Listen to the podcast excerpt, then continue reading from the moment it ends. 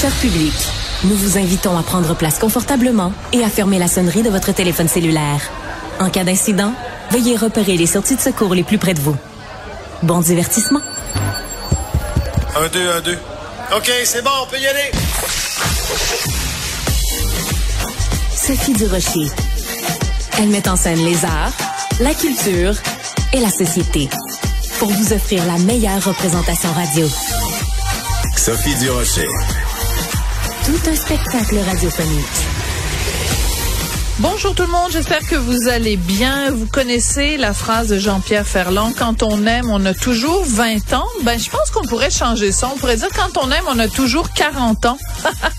Pourquoi je vous fais cette blague-là? Parce qu'il y a 40 ans, sortait l'album de Daniel Lavoie, Tension, Attention. Et pour célébrer les 40 ans de cet album qui a vraiment marqué la musique euh, au Québec, pas juste au Québec, au Canada au complet, puisque Daniel Lavoie est d'origine franco-manitobaine, ben, il présente un spectacle qui va amener un petit peu partout en tournée. C'était la première hier euh, à la salle Wilfrid Pelletier de la Place des Arts. Daniel Lavoie, bonjour. Bonjour Sophie. J'étais hier soir, le public était en délire. C'est un pari quand même euh, risqué parce que il y a des nouveaux arrangements pour beaucoup des chansons. Euh, c'est un pari assumé, Daniel? Ben complètement. J'ai jamais dans ma vie, refait les mêmes arrangements de tournée en tournée. C'est vrai? Euh, c'est une c'est une liberté que je me suis toujours octroyée et je me suis dit que si mon public euh, m'aimait, ils allaient me suivre. J'ai toujours essayé de faire quand même des arrangements qui. La, la seule chose que j'ai dit à mes musiciens, j'ai dit vous pouvez faire ce que vous voulez, mais je veux que ce soit beau. la seule chose que je vous demande. C'est un beau critère. Voilà. Et, et ça s'applique depuis toujours. J'essaie toujours de faire quelque chose que je, évidemment, tout, tout cela est très subjectif, euh, considère beau et, et, qui respecte la chanson, qui, qui lui donne euh, quand même euh, son intégrité. Donc, euh, c'est ce que j'essaie de faire.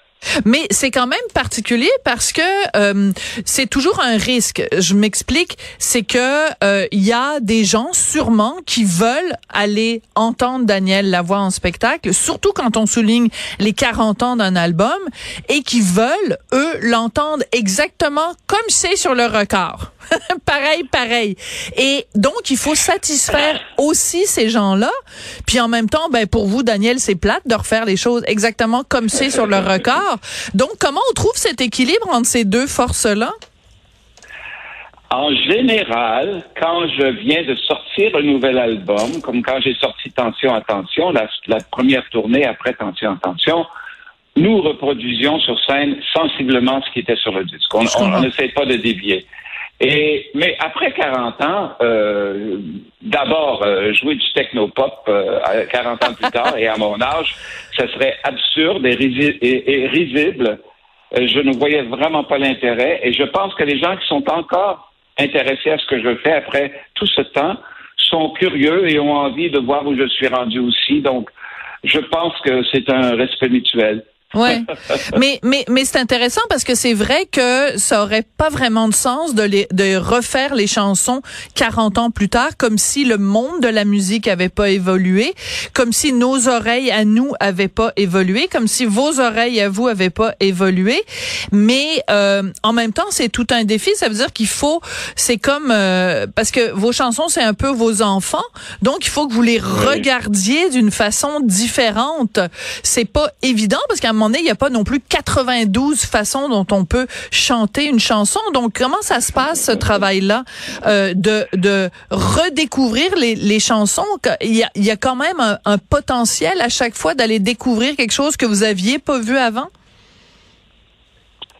Ça se fait d'abord en choisissant les musiciens avec qui je vais travailler, parce que c'est très important que je puisse d'abord communiquer ce que j'ai envie d'être et de, de, de, le chanter avec des gens qui correspondent vraiment harmoniquement et techniquement à ce que j'entends. Oui. Et je, je, je, je considère que j'ai trouvé Jean-François Groux, qui est le pianiste avec qui je travaille. On a quand même travaillé pendant quatre mois sur ce spectacle. Wow.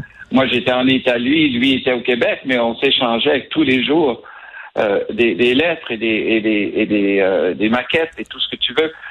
Et on a vraiment travaillé à fond, mais je savais, je connais, je connais les, oreilles de Jean-François et je savais que ça ne pouvait pas être pas beau.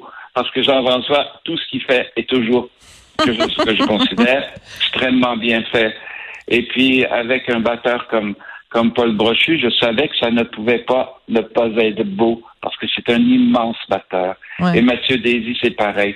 Donc, c'est, j'ai fait un pari, mais en même temps, j'ai mis les chances de mon côté. Oui. Tout à fait. Et euh, comme je vous le dis, ben, tout le monde, ben, vous l'avez ressenti évidemment sur scène, un long, euh, une longue ovation à la fin. À beaucoup de moments pendant le spectacle, le, la, la, place des Arts quand même qui contient pas mal de monde, la salle Wilfrid Pelletier, euh, des ovations. Les gens ont vraiment adoré ça. Et vous nous avez quand même surpris parce que à un moment donné, Daniel, vous avez parlé évidemment de Notre-Dame de Paris parce que le fait que vous ayez interprété le rôle de Frollo si souvent. Ça a quand même marqué votre carrière. Et là, vous avez chanté Belle avec vos choristes. Et moi, c'était la première fois que j'entendais Belle avec une voix d'homme et deux voix de femme. Qu'est-ce que ça ajoute, selon vous, à la, à la qualité ou à la profondeur de cette chanson-là? Je pense que ça ouvre la chanson. Ouais. On est dans une on est, on est dans une période, une époque où, où euh, on a un peu chamboulé les, les rôles sexuels. C'est vrai. Et, qu'une femme chante une chanson d'amour à une femme ne nous étonne plus. Donc moi j'ai eu cette envie, parce que de toute façon j'avais pas deux gars avec qui la chanter, de la faire de cette façon-là. Et tu sais les gens sont capables, les gens sont capables d'ouvrir les oreilles, ils entendent autre chose, et puis la chanson demeure toujours aussi touchante et aussi belle. Donc, c'est juste une question de de se laisser, d'ouvrir un peu les œillères. On, a souvent des œillères un peu étroites. Moi, j'ai toujours eu tendance à aimer ouvrir les œillères et, regarder très très large. Et, et, et c'était c'était ce que je, j'espérais euh, proposer.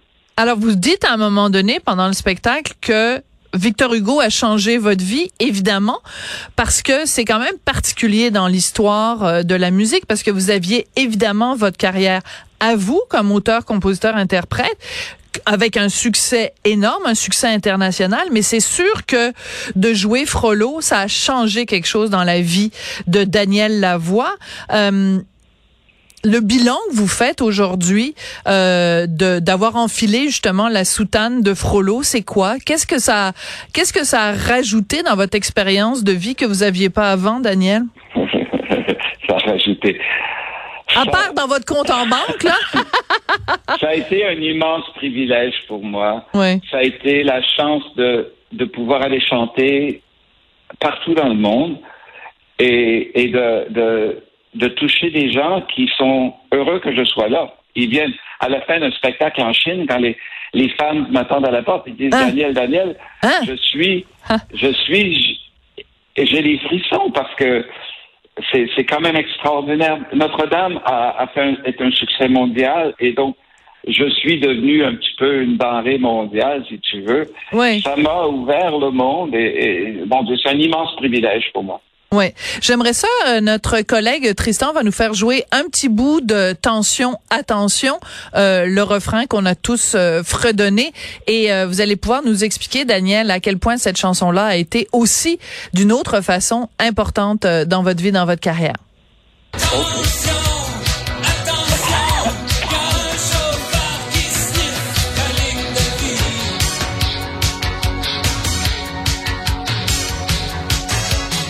Cette ligne-là, quand même, un chauffeur qui sniffe ta ligne de vie, c'est une des meilleures lignes de la chanson francophone euh, au Canada. C'est pas mal. Hein? Ah, c'est tellement. Euh, on voit l'image, on voit, c'est absolument euh, fabuleux.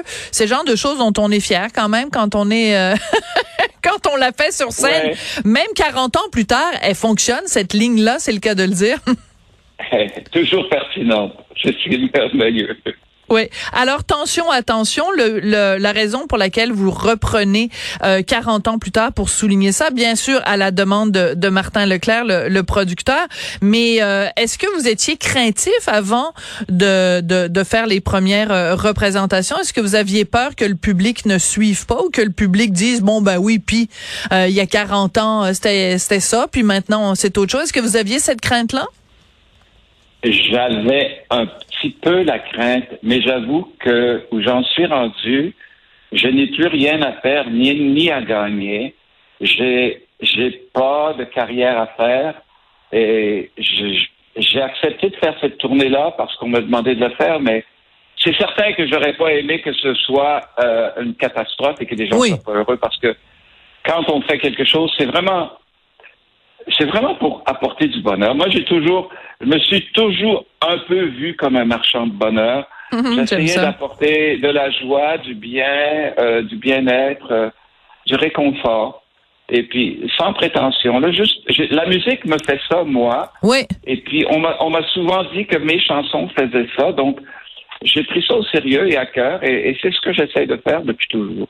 Mais c'était fascinant de vous voir sur scène hier soir parce que vous êtes peut-être un marchand de bonheur, mais en tout cas, euh, je pense que vous allez euh, régulièrement euh, acheter des choses dans votre propre magasin parce que vous aviez l'air particulièrement heureux, Daniel, sur scène hier soir, aussi bien entouré.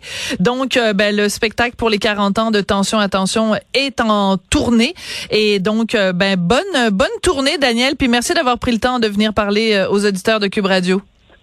Ben, merci, Sophie, de me parler. Merci.